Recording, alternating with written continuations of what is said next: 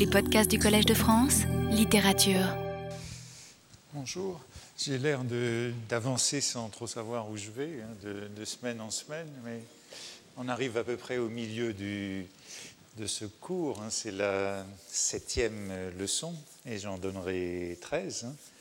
Euh, on arrive au milieu, mais rassurez-vous, euh, hier j'ai fait un, un, plan pour les six prochaines leçons. Euh, qui ne veut pas dire que je le suivrai, bien sûr, hein, mais euh, au moins il est fait. je voudrais redémarrer aujourd'hui euh, sur euh, quelque chose que je disais la semaine dernière, sur une phrase assez énorme de Saint-Loup que je commentais en cours de route. Vous vous souvenez de cette phrase Voilà comme je suis, J'aime les situations tranchées. Saint-Loup euh, venait de rapporter au héros euh, le fait qu'il avait raconté à Bloch que le héros ne l'aimait pas, pas tant que ça, et le trouvait vulgaire. Et il prononce cette phrase avec un air euh, que le narrateur nous dit satisfait, triomphant de satisfaction. Bon, cette phrase, je disais la semaine passée, elle est assez, énorme, assez prodigieuse, hein, comme preuve de peu d'amabilité, de peu d'égard pour l'autre.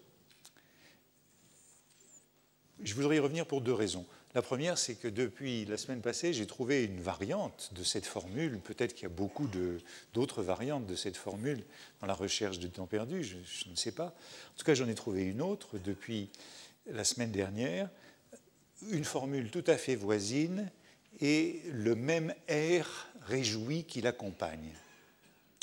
Et curieusement, c'est à propos de Bloch, parlant cette fois-ci de Saint-Loup.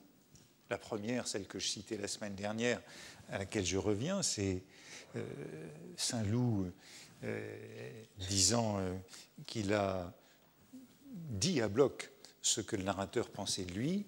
La seconde, c'est lorsque Bloch, dans Les jeunes filles en fleurs, mal élevé, lui aussi, mais d'une autre façon que Robert de Saint-Loup, reproche justement au héros de fréquenter celui qu'il appelle Saint-Loup-en-Bray. Tu dois être en train de traverser une jolie crise de snobisme. Dis-moi, es-tu snob? Oui, n'est-ce pas? Le narrateur, à propos de cette phrase, se lance dans un long commentaire. Au lieu, dit-il, de répondre ce qu'il aurait dû répondre, je ne suis pas snob puisque je te fréquente. Euh, mais euh, à la place de cette simple phrase, il se lance dans un long commentaire de cette désobligeance. Il analyse un certain nombre de, de ces désobligeances commises par les amis. C'est une, deux, trois pages sur les défauts courants des amis. Et le dernier de ces défauts, c'est celui-ci. Quant à ce dernier ami, il éprouve le besoin de répéter ou de révéler à quelqu'un ce qui peut le plus vous contrarier. Et ravi de sa franchise, et vous dites avec force, je suis comme cela. On a l'impression que c'est en effet euh, Saint Loup qui est ici décrit, voilà comme je suis, je suis comme cela, air de satisfaction, ravi de sa franchise, il y a la même euh, ingénuité euh, désarmante dans ce beau geste commis sur le dos de l'autre. Peut-être qu'il y a d'autres formules équivalentes dans la recherche du temps perdu, si quelqu'un en voit, eh bien, signalez-les-moi, ou dans la correspondance, je ne sais pas, mais en tout cas, c'est une sensibilité intéressante à cette phrase. Et je disais l'autre jour, c'est la devise même, cette phrase de la mauvaise foi, de ce contentement de soi, de cette autosatisfaction. Et c'est la deuxième raison pour laquelle je voudrais y revenir. Je me demandais en sortant d'ici, la semaine dernière, comment traduire ce sentiment dont j'avais l'impression qu'on ne l'avait pas complètement cerné, ce sentiment ordinaire que le narrateur cherche à analyser chez Saint-Loup ou chez cet autre ami évoqué à propos de l'absence d'amabilité de Bloch. Euh, comment traduire en anglais ce sentiment? Parce que l'anglais est souvent plus riche et en même temps plus familier que le français pour signifier ces, euh, sentiments moraux ordinaires. Euh, ici, on a cette sorte de prestance, d'assurance, bien entendu illusoire, dans la connaissance de soi, dans le jugement sur soi. Souvenez-vous de, dans l'une des premières leçons, nous avions parlé de ce Kant anglais avec Stendhal qui le traduisait en hypocrisie de moralité et qui l'opposait au naturel. C'était dans De l'amour, je ne sais plus si je vous avais cité la phrase de Stendhal, je ne crois pas, rien n'éloigne davantage que le naturel hein, des deux grands vices anglais, le Kant et la bashfulness, hypocrisie de moralité et timidité orgueilleuse et souffrante. Deux grands vices anglais selon Stendhal, Kant, hypocrisie de moralité, bashfulness, timidité orgueilleuse, fausse timidité. Curieusement, me semble-t-il, hein, ces deux défauts anglais euh, nous renvoient euh, aux deux grands héros de Stendhal, d'ailleurs, ou anti-héros, Tartuffe et le misanthrope. On aura l'occasion de revenir à eux comme modèle de la moralité, peut-être aussi évoqué dans la recherche du temps perdu. En tout cas, comment traduire euh, à la manière du Kant ou de la bashfulness ce sentiment de Saint-Loup qui revendique le fait d'avoir trahi son ami, se juge dans son droit quand il le vend à bloc et qui est, euh, à bon marché, sincère sur le compte de l'autre. Il me semble qu'on pourrait dire quelque chose comme euh, self-satisfaction, suffisance, complacency, self-righteousness, un sentiment d'être dans son bon droit. Mais je crois qu'il y a un mot anglais auquel je voudrais m'arrêter qui dit bien ce sentiment, et encore une fois, c'est un mot bref, c'est un mot que Stendhal aurait bien pu utiliser s'il avait existé avec ce sens de son temps, c'est le mot anglais smug, smugness, proche du Kant de la bashfulness. Qu'est-ce que c'est que la smugness en anglais?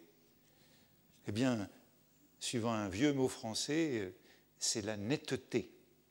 Net, neat en anglais, c'est le même mot.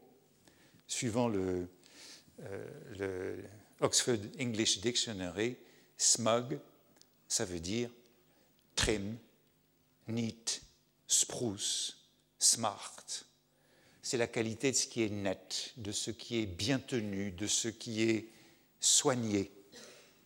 Et puis, le mot a évolué vers un autre sens. Having a self-satisfied, conceited or consciously respectable air. Avoir un air satisfait. C'est bien ainsi qu'était décrit notre Saint Loup ou notre ami qui disait Je suis comme cela, voilà comme je suis. Avoir un air satisfait, suffisant, un air de respectabilité consciente d'elle-même. Le mot a évolué du sens propre, net, au sens figuré, suffisant au XIXe siècle, c'est le sens euh, moderne. Et voici l'exemple qu'on trouve dans le Oxford English Dictionary, tout à fait comparable à ce que Stendhal analysait dans ses vices anglais de suffisance et d'arrogance. Je cite there is probably no smugness in the world comparable to the complacent smugness of our insular ignorance. Il n'y a pas de smugness, de petitesse contente d'elle-même au monde comparable à notre suffisante arrogance, à la suffisante arrogance de notre ignorance insulaire. Eh bien, voilà, je crois, comment comprendre ce sentiment euh, euh, de Saint-Loup, ou en tout cas la manière dont le narrateur comprend le sentiment de Saint-Loup qui lui dit, en l'ayant trahi, voilà comme je suis, je suis comme cela. Hein. Cet air satisfait de soi-même, plein de soi, ravi de soi, avec quelque chose de, vaniteux, d'insolent, de prétentieux, d'avantageux, d'impertinent, de blessant. On retrouve cette espèce de pharisianisme du Kant, d'indifférent, d'aveugle à l'autre, de non généreux, de non charitable. C'est un peu l'envers de cette charité de Giotto au début de la recherche du temps perdu. Dans ce sentiment de smugness, il y a de l'amour-propre, il y a du narcissisme, il y a de ce que Montaigne appelait, avec le mot grec, hein, la philosie, l'amour de soi.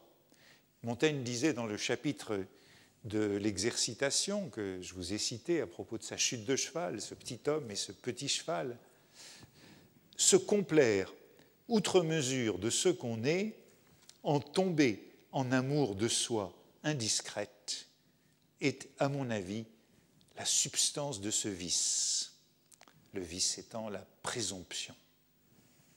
Voilà le défaut en question. Eh bien, explorons-le un peu plus et voyons si vraiment il compte dans la recherche du temps perdu ce défaut très ordinaire représenté par euh, Saint-Loup en la circonstance.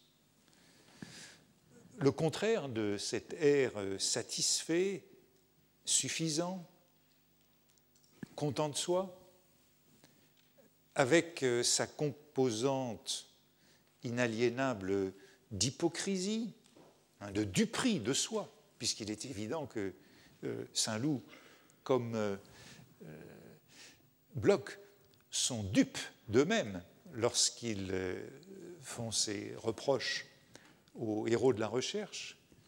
Ben, le contraire de, de, ce défaut, euh, me semble-t-il, en tout cas si on suit Montaigne, c'est l'ironie sur soi, l'autodérision, l'autodénigrement.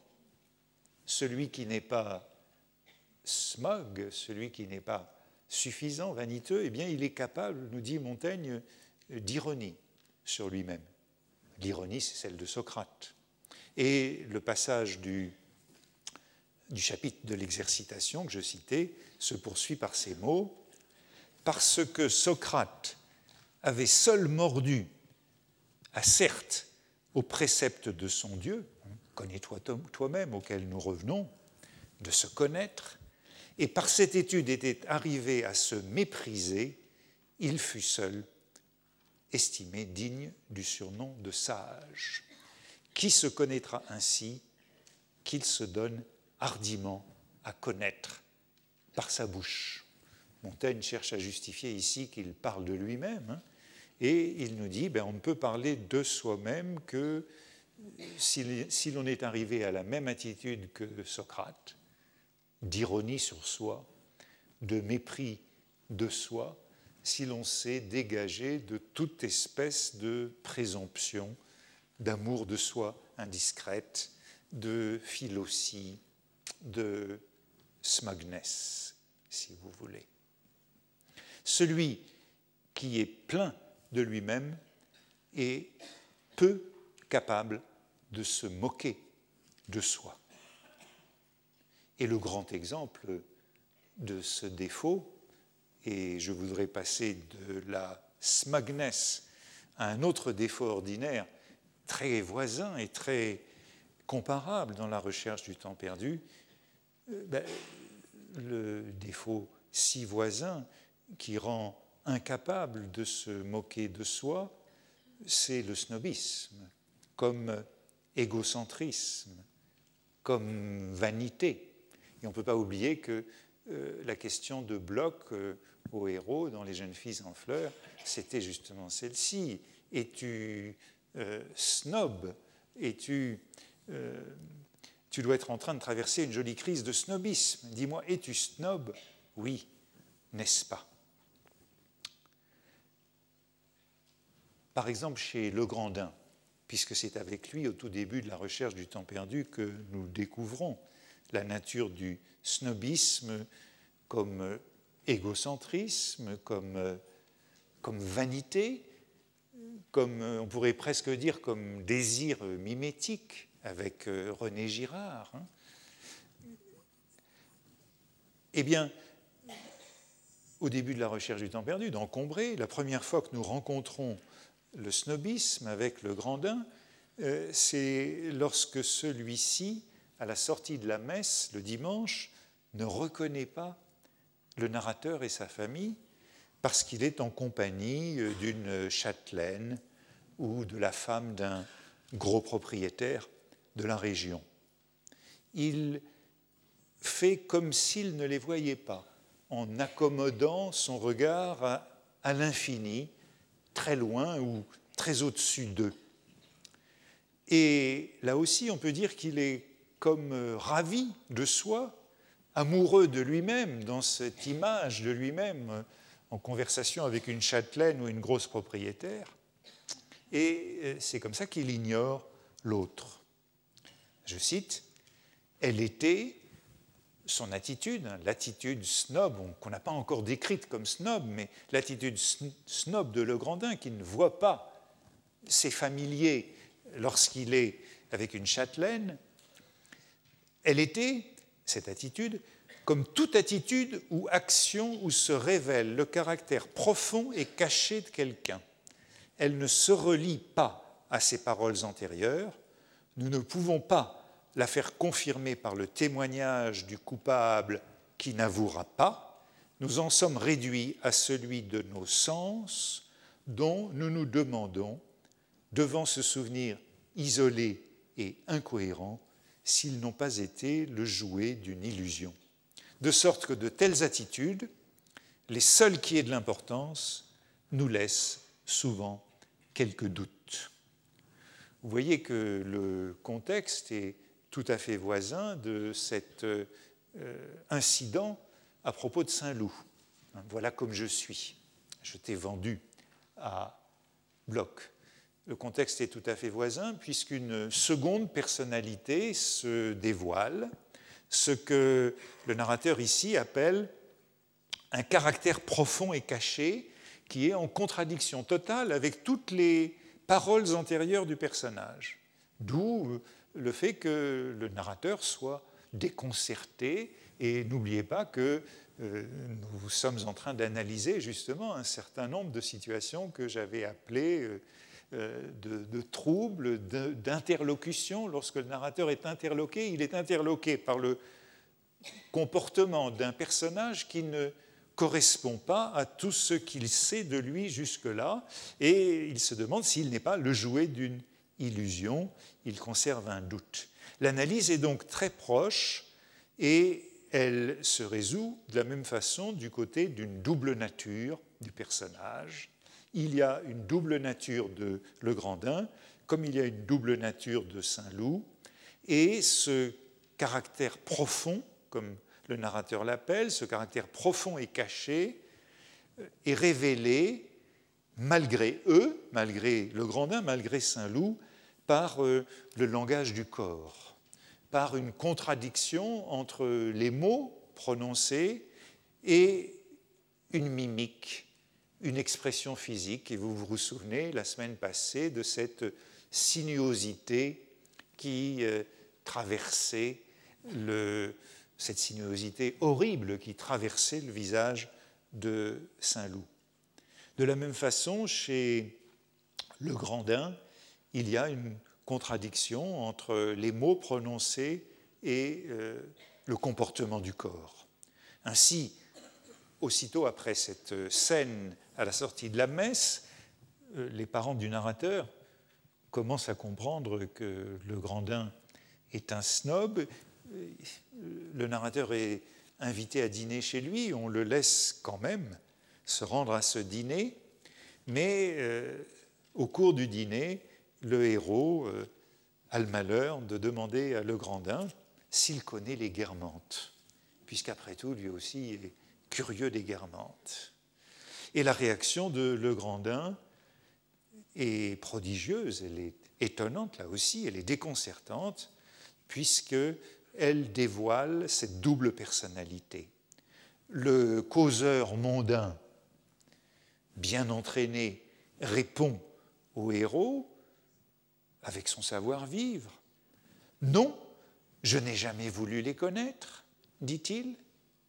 Mais l'autre moi de Le Grandin euh, se fait entendre par ses mimiques et il euh, offre une proposition très différente. Je cite, c'est un passage connu, par la blessure du regard, par le rictus de la bouche, par la gravité excessive du ton de la réponse, par les mille flèches dont notre Legrandin s'était trouvé en un instant lardé et alangui comme un Saint-Sébastien du snobisme, Hélas, que vous me faites mal, non, je ne connais pas les guermantes, ne réveillez pas la grande douleur de ma vie. Hein. Bon, le passage est connu à cause de cette image du Saint-Sébastien du snobisme, mais ce n'est pas tellement cela euh, que je voudrais souligner aujourd'hui. Hein.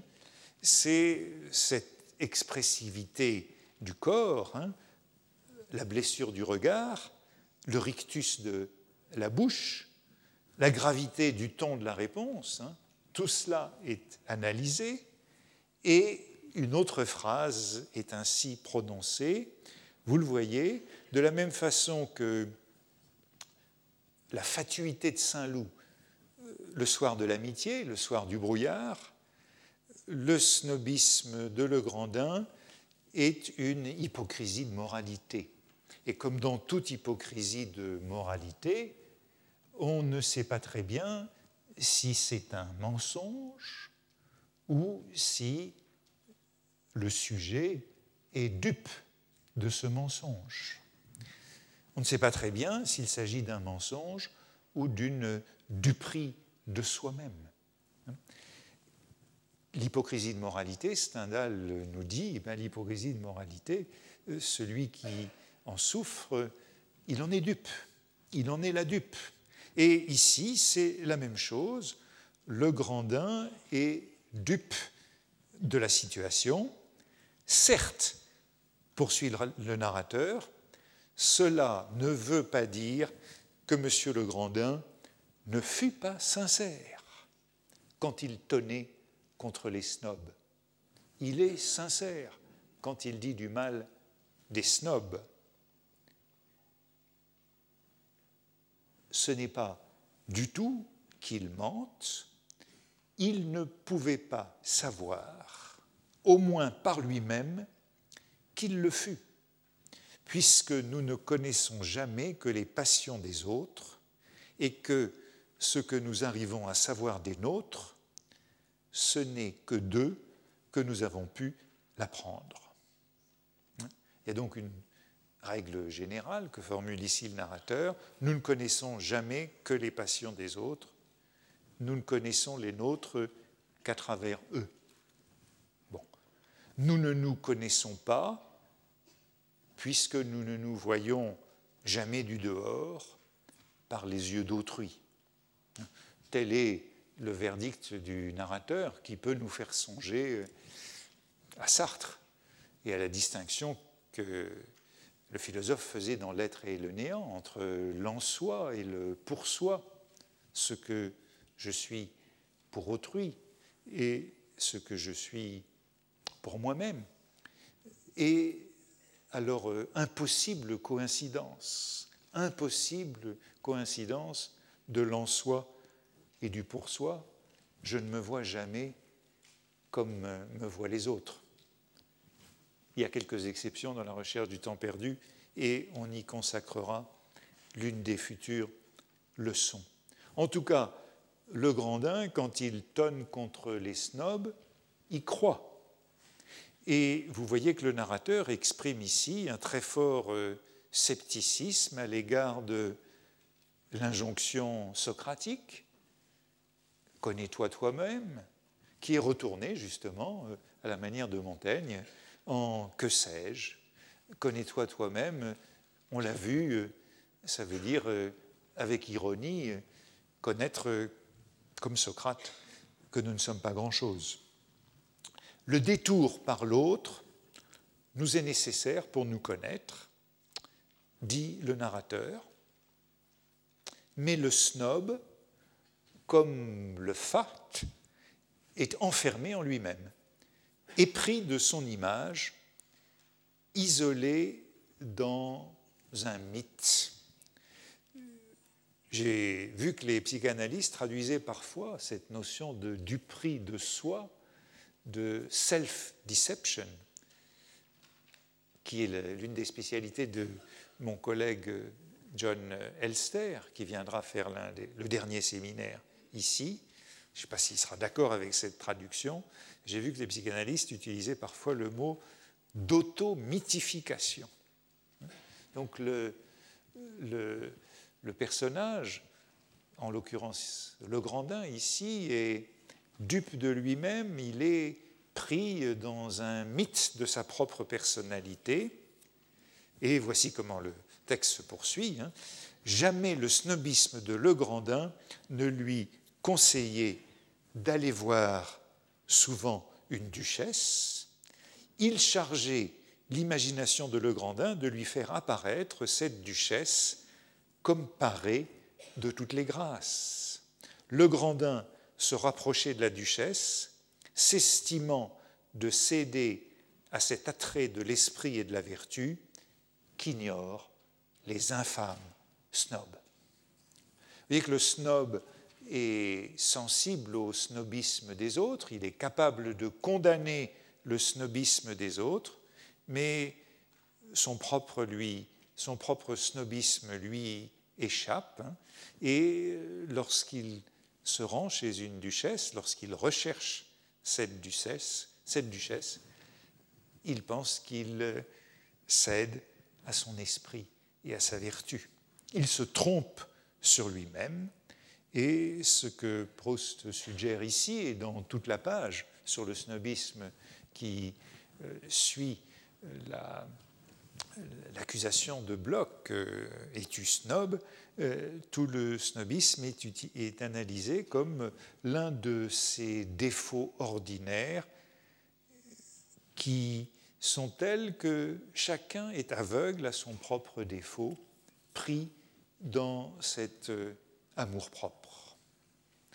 Cela peut donner lieu à des scènes de comédie, justement, comme dans Tartuffe ou comme dans le misanthrope. Lorsque le père du héros, à qui par malheur le Grandin a un jour confié que sa sœur, une madame de Cambremer, vivait du côté de Balbec, eh bien le père du héros taquine le Grandin, dont il a compris le caractère, au moment où le héros et sa grand-mère s'apprêtent à partir pour Balbec le père euh, du héros demande à Legrandin s'il ne connaît personne dans cette région, hein, tout en sachant très bien que sa sœur habite par là. Et comme Legrandin élude, il le torture un peu et il insiste. Et voici la réaction de Legrandin qui est coincé. Dans un dernier effort désespéré, le regard souriant de Legrandin atteignit son maximum de tendresse de vague, de sincérité et de distraction. Mais pensant sans doute qu'il n'y avait plus qu'à répondre, il nous dit J'ai des amis partout où il y a des troupes d'arbres blessés mais non vaincus qui se sont rapprochés pour implorer ensemble avec une obstination pathétique un ciel inclément qui n'a pas pitié d'eux. Mais comme euh, deux précautions valent mieux qu'une, il ajoute aussitôt Ce pays sans vérité, ajouta-t-il avec une délicatesse machiavélique, on retrouve le machiavélisme analysé la dernière fois, ce pays sans vérité, ce pays de pure fiction est d'une mauvaise lecture pour un enfant. Et ce n'est certes pas lui que je choisirai et recommanderai pour mon petit ami, déjà si enclin à la tristesse pour son cœur prédisposé. J'ai des amis partout. D'autre part, mieux vaut ne pas aller du côté de Balbec pour ce jeune garçon. Et euh, le père du narrateur continuera de torturer le pauvre Legrandin. Le voici encore en Saint-Sébastien du snobisme à chacune de leurs rencontres, lui réclamant l'adresse de cette sœur. Le snobisme, vous le voyez, c'est une duperie de soi, c'est ainsi qu'il nous est présenté, puisque le Grandin croit sincèrement, lorsqu'il recherche une ducesse, que c'est pour son esprit ou sa vertu, c'est une sorte d'auto-mythification, d'une une maladie de l'imagination. Euh, le narrateur a évoqué cette imagination de Le Grandin qui est à l'œuvre ici, et c'est une ruse de l'imagination avec la réalité. Mais comme toute ruse, comme toute discipline, comme le mensonge, c'est ce que nous disait Montaigne, celui qui ment euh, euh, oublie qu'il a menti. Le Grandin euh, a oublié, s'est laissé aller à dire qu'il avait une sœur qui habitait près de Balbec. Le mensonge est une stratégie à courte vue. Et le, le snob est condamné à la maladresse, il ne peut pas tout calculer, le grandin tombe dans le piège qui est tendu par le père du narrateur. Comme le dit encore le narrateur à propos d'Albertine dans La prisonnière, elle aussi qui ruse avec la vérité, en matière de crime, là où il y a danger pour le coupable, c'est l'intérêt qui dicte les aveux, pour les fautes sans sanction, c'est l'amour-propre. Et nous sommes ici dans le régime de ces fautes sans sanction, ce que Montaigne appelle les fautes ordinaires, justement, qui sont régies notamment par l'amour-propre. On trouve une analyse voisine du, snobisme euh, à propos des blocs dans Les jeunes filles en fleurs, à propos de la famille Bloch.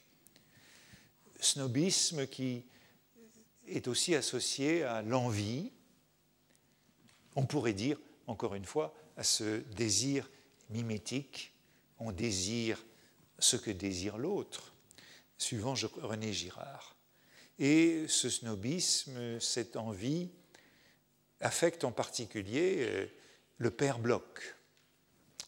Le père de l'ami du héros. Ainsi, ce père Bloch joue sur les mots et il se prend lui-même aux mots. À force de jouer avec les mots, il est lui-même leurré par les mots qu'il emploie. Ainsi, il parle des gens célèbres qu'il ne connaît pas comme s'il les connaissait.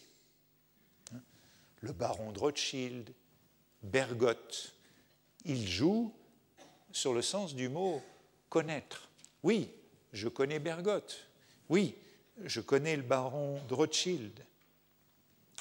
Et il fait comme s'il les connaissait dans la conversation, si bien qu'il en vient lui-même à imaginer qu'il ne l'aurait pas inconnu suivant une forme très retorse de la duperie de soi.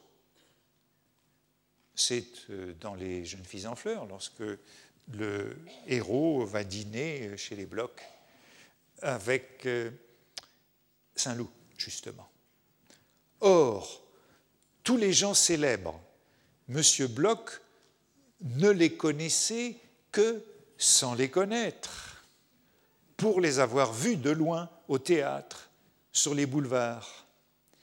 Il s'imaginait du reste que sa propre figure, son nom, sa personnalité ne leur étaient pas inconnus. Et qu'en l'apercevant, ils étaient souvent obligés de retenir une furtive envie de le saluer. Vous voyez qu'il est donc tout à fait prisonnier de ce, de ce mythe, c'est ça l'auto-mythification. À force de parler comme s'il les connaissait, euh, il croit qu'ils le connaissent. Voilà une forme donc très intéressante de cette duperie de soi du snobisme comme du prix de soi. Je les connais, donc ils me connaissent. Et il fait de même avec Bergotte, l'écrivain. Sa méconnaissance de l'œuvre de Bergotte ne l'empêche pas non plus d'avoir des jugements très assurés sur l'écrivain. Le passage continue ainsi. C'est le miracle bienfaisant de l'amour-propre, miracle de l'amour-propre, que cet enfermement narcissique. C'est le miracle bienfaisant de l'amour-propre que peu de gens pouvant avoir les relations brillantes et les connaissances profondes, ceux auxquels elles font défaut se croient encore les mieux partagés parce que l'optique des gradins sociaux fait que tout rang semble le meilleur à celui qui l'occupe et qui voit, moins favorisé que lui, mal loti, à plaindre les plus grands qu'il nomme et calomnie sans les connaître, juge et dédaigne sans les comprendre. Même dans les cas où la multiplication des faibles avantages personnels par l'amour-propre ne suffirait pas à assurer à chacun la dose de bonheur supérieure à celle accordée aux autres qui lui est nécessaire, l'envie est là pour combler la différence. Il est vrai que si l'envie s'exprime en phrases dédaigneuses, il faut traduire je ne veux pas le connaître par je ne peux pas le connaître. Et qu'on retrouve la description de Le Grandin. Il y a l'amour-propre qui me fait penser que je les connais. Et lorsque je suis acculé, comme lorsque le narrateur accule euh, le grandin en lui demandant Mais connaissez-vous les Guermantes? Eh bien, il y a encore euh, ce dernier recours qui est l'envie. Et le narrateur de le commenter ici de manière, je dirais, encore plus subtile. Il est vrai que si l'envie s'exprime en phrases dédaigneuses, il faut traduire je ne veux pas le connaître par je ne peux pas le connaître, c'est le sens intellectuel, mais le sens passionné, eh bien, je ne veux pas le connaître. Autrement dit, il y a le sens intellectuel de la phrase, mais le sens passionné, c'est dire encore que le snob est dupe de sa passion. On sait que cela n'est pas vrai, mais on ne le dit cependant par simple artifice. On le dit parce qu'on éprouve ainsi, et cela suffit pour supprimer la distance, c'est-à-dire pour le bonheur. Le snob, l'envieux, est dupe de son mensonge. Il dit Je ne veux pas le connaître, et c'est en effet ce qu'il imagine pour préserver son bonheur, pour préserver son pour soi, dirait Sartre. Vous voyez qu'on a ici une analyse complexe de cette double vérité du snob ou de l'envieux, c'est une sorte de dénégation, pour le dire en termes freudiens. On sait très bien qu'on ne peut pas les connaître, ces gens élégants, ces gens célèbres, euh, mais quand même, on continue de croire qu'on ne veut pas les connaître. On sait qu'on ne peut pas les connaître, mais on n'en est pas moins convaincu qu'on ne veut pas les connaître. Ainsi, le sens passionné, dit le narrateur, vient au secours du sens intellectuel, l'imagination console la raison et on passe à cette euh, auto-mythification, pratiquement à la mythomanie. L'égocentrisme, dit encore le narrateur dans cette page sur le père Bloch, l'égocentrisme permettant de la sorte à chaque humain de voir l'univers étagé au-dessous de lui qui est roi. L'imagination, la reine des facultés. On en est roi et on ordonne le monde à son plaisir. Monsieur Bloch, l'imagination, donc l'égocentrisme permettant de la sorte à chaque humain de voir l'univers étagé au-dessous de lui qui est roi, Monsieur Bloch se donnait le luxe d'en être un impitoyable, un roi impitoyable, quand le matin, en prenant son chocolat, voyant la signature de Bergotte au bas d'un article dans le journal à peine entr'ouvert, il lui accordait dédaigneusement une audience écourtée, prononçait sa sentence et s'octroyer le confortable plaisir de répéter entre chaque gorgée du breuvage bouillant, ce bergotte est devenu illisible. Ce que cet animal-là peut être embêtant, c'est à se désabonner, comme c'est berlificoté, quelle tartine Et il reprenait une beurrée. Il y aurait beaucoup à dire sur euh, cette scène de la lecture du journal au petit déjeuner. Il y en a une autre, bien célèbre dans la recherche du temps perdu, c'est celle qui met en scène Madame Verdurin, trempant son croissant dans le café au lait, tandis qu'elle lit le récit du naufrage du Lusitania. Peut-être aura-t-on l'occasion de revenir à cette scène qui illustre, là encore, un, euh, thème euh, du défaut ordinaire, de la faute ordinaire. Hein. C'est le Soave Marie Magno qu'on a déjà rencontré à une occasion.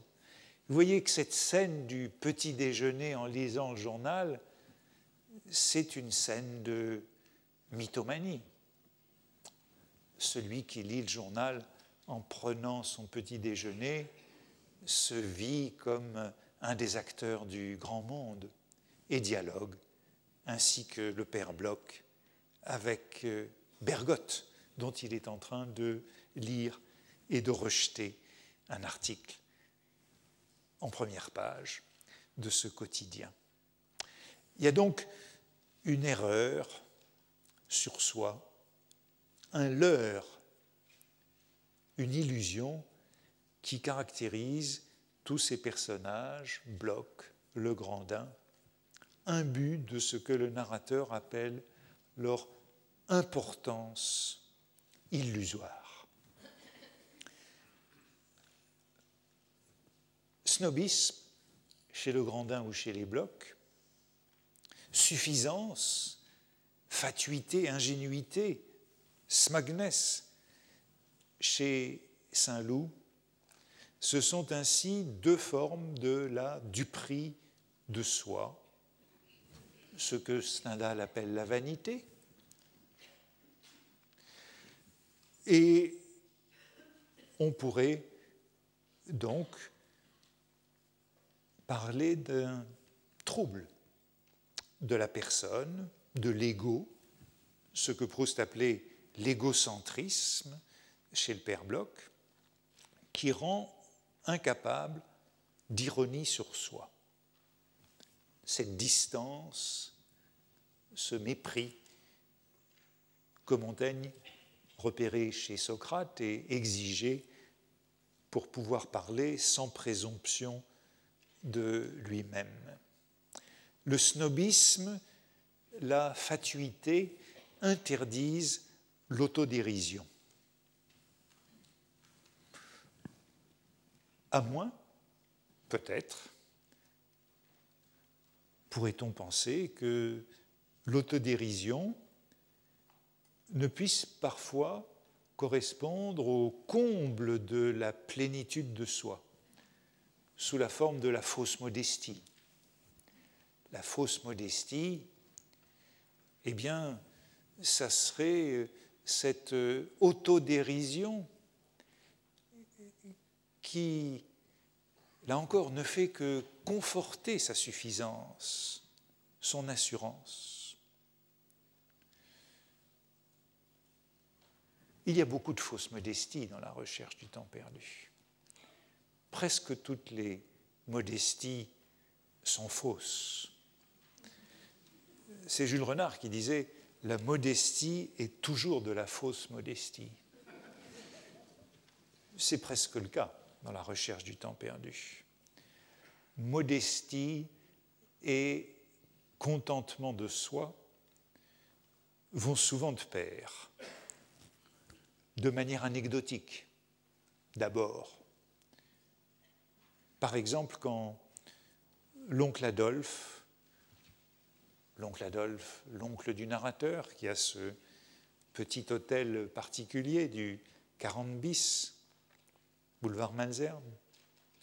Le petit hôtel, c'est lui qui l'appelle le petit hôtel, bien sûr. Le petit hôtel était assurément confortable, mon oncle y introduisant toutes les inventions de l'époque. Mais il n'avait rien d'extraordinaire. Seul mon oncle, tout en disant avec une modestie fausse, mon petit Audi, était persuadé, ou en tout cas avait inculqué à son valet de chambre, père de Morel, à la femme de celui-ci, au cocher, à la cuisinière, l'idée que rien n'existait à Paris qui, pour le confort, le luxe et l'agrément, fût comparable au petit hôtel. Oui, la modestie est presque toujours fausse. Quand elle est réelle, parce qu'il y a quand même quelques cas, alors elle est inconsciente. C'est par exemple ce qui arrive avec euh, Octave. Vous savez, Octave dans Les Choux, euh, le jeune élégant de Balbec. Il est décrit dans euh, son goût parfait, sa distinction, ses bonnes manières, son savoir-vivre. C'est un jeune homme élégant, distingué. Il a, dit le narrateur, l'infaillibilité orgueilleuse qui atteignait à la silencieuse modestie du savant. Silencieuse modestie du savant. Seul le savant est véritablement modeste. Mais on a là cette infaillibilité orgueilleuse de ce jeune homme. Comme le savant, ce jeune élégant, ce jeune dandy, c'est un dandy, n'a rien à affecter n'a rien à exhiber. C'est un dandy très baudelairien. Il a le charme, la grâce du dandy, ce qu'on appelait à la Renaissance euh, la sprezzatura. Hein. L'art, avec lui, rejoint la nature. Mais il a l'air d'en être inconscient. Tandis que la plupart des personnages importants de la recherche du temps perdu lorsqu'on parle de leur modestie, eh bien, on peut avoir le sentiment que cette modestie est toujours une affectation. Par exemple, Françoise. Françoise, au fond, on ne saura jamais si elle est vraiment modeste ou si elle joue la modestie, si elle représente la modestie. Par exemple, elle montre dans son visage de la satisfaction et de la modestie. Satisfaction et modestie, est-ce compatible? Lorsque Norpois, venu dîner, la félicite sa cuisine, l'ambassadeur lui dit Ma mère assure que nulle part on ne mange de bœuf froid et de soufflé comme les vôtres. Françoise, avec un air de modestie et de rendre hommage à la vérité, l'accorda, sans être d'ailleurs impressionné par le titre d'ambassadeur. Vous voyez que chaque fois qu'il est question de sa modestie, et il en est beaucoup question de sa modestie, cette modestie est toujours coupée, mitigée, contredite par un air de satisfaction, par euh, euh, cette manière de rendre hommage à la vérité. Elle joue aussi et de plus en plus un rôle. Par exemple, celui-ci, à un moment où le narrateur est malade, dans le côté de Guermantes, Françoise s'approchait tous les jours de moi en me disant Monsieur a une mine. Vous ne vous êtes pas regardé, on dirait un mort. Il est vrai que si j'avais eu un simple rhume, Françoise eût pris le même air funèbre. Ces déplorations tenaient plus à sa classe qu'à mon état de santé. Je ne démêlais pas alors si ce pessimisme était chez Françoise douloureux ou satisfait. douloureux ou satisfait. Vous voyez qu'on a toujours, toujours chez elle ce doute, cette division sur le sentiment réel. Cas peut-être encore plus curieux de l'impossibilité de la modestie, c'est celui d'un jeune coiffeur de Doncières je ne sais pas pourquoi je dis jeune, non, d'un coiffeur de Doncières, qui est le coiffeur de Saint-Loup et aussi le coiffeur du prince, il est bien prince, je crois, de Borodino, son officier. Et ce coiffeur obtient du prince une permission pour Saint-Loup, en parlant euh, à Borodino, en lui coupant les cheveux. Il obtient une permission pour Saint-Loup afin que celui-ci puisse rejoindre Rachel. Quant au coiffeur, qui avait l'habitude de se vanter sans cesse, et afin de le pouvoir s'attribuer avec une faculté de mensonge extraordinaire des prestiges entièrement inventés, pour une fois qu'il rendit un service signalé à Saint-Loup, non seulement il n'en fit pas sonner le mérite, mais comme si la vanité avait besoin de mentir, et quand il n'y a pas lieu de le faire, cède la place à la modestie, n'en reparla jamais à Robert. Situation paradoxale, cet homme qui se vante toujours des services qu'il n'a pas rendus, lorsqu'il en rend un vrai, omet de le mentionner. Et vous voyez que c'est un comportement complexe que le narrateur analyse ici, où on a bien une modestie accidentelle, elle est la conséquence d'une vanité essentielle. Comme ce personnage est vaniteux, qu'il aime se vanter, eh bien, il ment. Il ment toujours. Et quand il n'a pas l'occasion de mentir, puisqu'il a réellement rendu un service, il ne le signale pas. Je crois que de même que le père Bloch et le Grandin font comme s'ils connaissaient les gens célèbres qu'ils ne connaissent pas, euh, mais n'ont aucune raison de faire comme s'ils connaissaient les gens célèbres qu'ils connaissent réellement. Il est dans cette situation-là. C'est un peu le principe de Groucho-Marx, hein, qui euh, n'a pas envie euh, d'appartenir à un club qui accepte des membres tels que lui. S'ils les connaissent, c'est qu'ils ne sont plus désirables. Vous voyez qu'en général, la modestie dans la recherche du temps perdu est toujours euh, trompeuse. Même chez les personnages les plus intéressants, les plus intelligents, le contentement de soi manque d'ironie et semble une forme de bêtise. Par exemple, chez Charlus, pendant la guerre, qui déblatèrent contre les uns et les autres.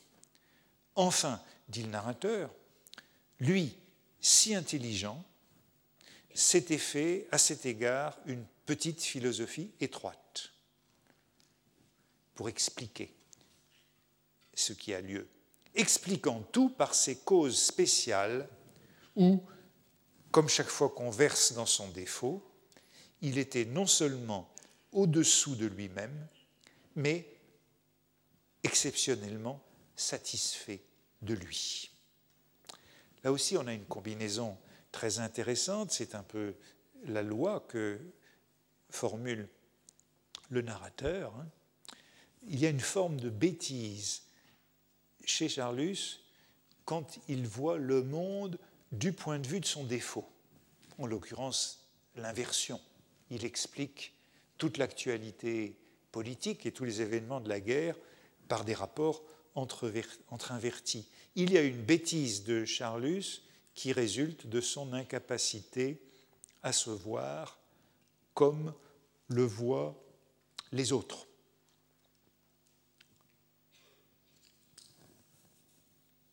Terminons en citant une seule véritable ironie, me semble-t-il, qu'on peut découvrir la recherche du temps perdu et qui est une forme sublime, supérieure du contentement de soi. Je ne crois pas qu'on puisse en trouver beaucoup d'autres dans le roman. Euh, c'est celle de la grand-mère, du narrateur humble et dont le sourire, et, qui a un sourire où, contrairement à ce qu'on voit dans le visage de beaucoup d'humains, il n'y avait d'ironie que pour elle-même. Au fond, elle est peut-être le seul de tous ces personnages capables de cette euh, ironie sur soi-même et d'une sorte de béatitude généreuse et modeste, sans défaut, sans ces défauts qu'on rencontre chez tous les autres. Merci. Retrouvez tous les podcasts du Collège de France sur www.collège-de-france.fr.